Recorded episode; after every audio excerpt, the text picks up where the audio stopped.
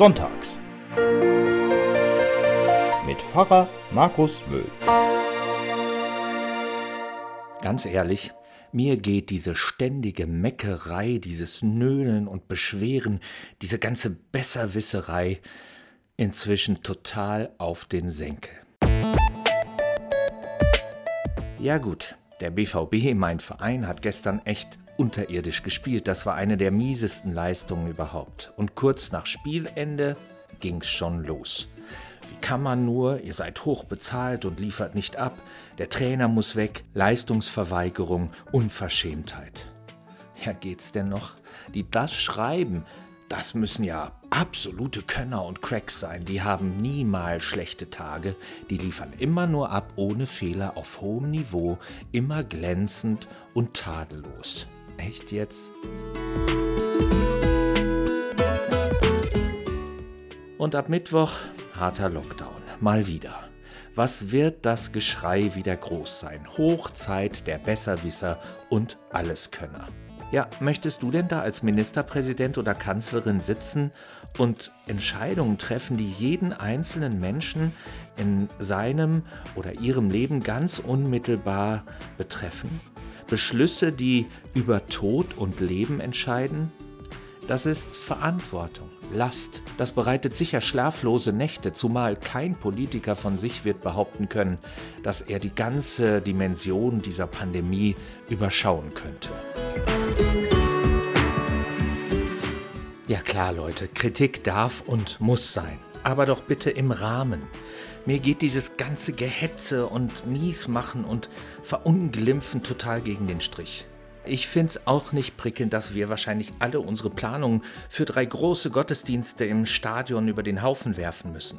Und wie das mit den Familienbesuchen sein wird, das kann ich mir auch noch nicht vorstellen. Aber hey, das ist doch kein Grund, ausfallend und bösartig zu werden dann ist es eben mal so, dieses Jahr. Und nächstes Jahr holen wir alles nach, feiern noch intensiver, freuen uns über unsere Eltern und Großeltern, über Kinder, Tanten, Onkels, Neffen und Cousinen, mit denen wir zusammen eine Familie sind. Und um nochmal auf Fußball zurückzukommen, dann wird eben wieder Bayern Meister oder ein ganz anderer Verein. Und nein, das ist kein Weltuntergang.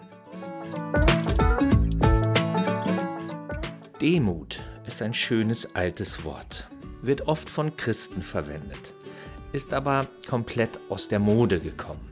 Demut ist das Gegenteil von sich selbst zu wichtig nehmen, von Überheblichkeit und Egozentrik.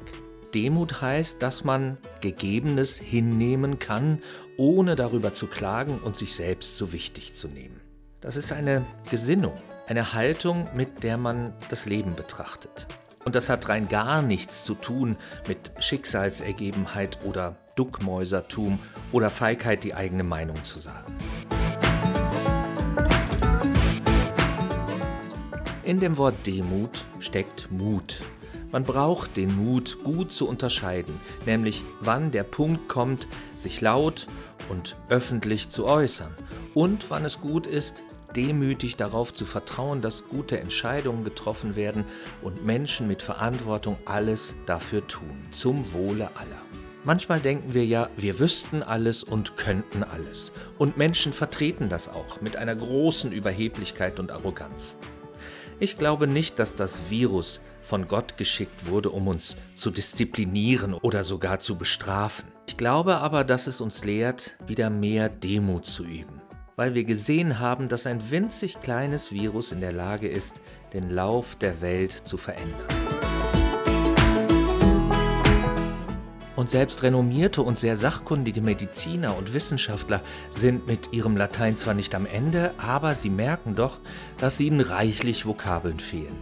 Demut hat nichts mit Schwäche oder Ängstlichkeit oder mit Feigheit zu tun. Viel feiger ist es auf Facebook und Co. anonym Menschen zu beleidigen und übel zu beschimpfen. Demut ist eine Tugend, eine gute Eigenschaft, hat was mit Respekt vor anderen, wenn du willst, mit Nächstenliebe zu tun. Ich lass mir das nicht ausreden, gerade jetzt nicht.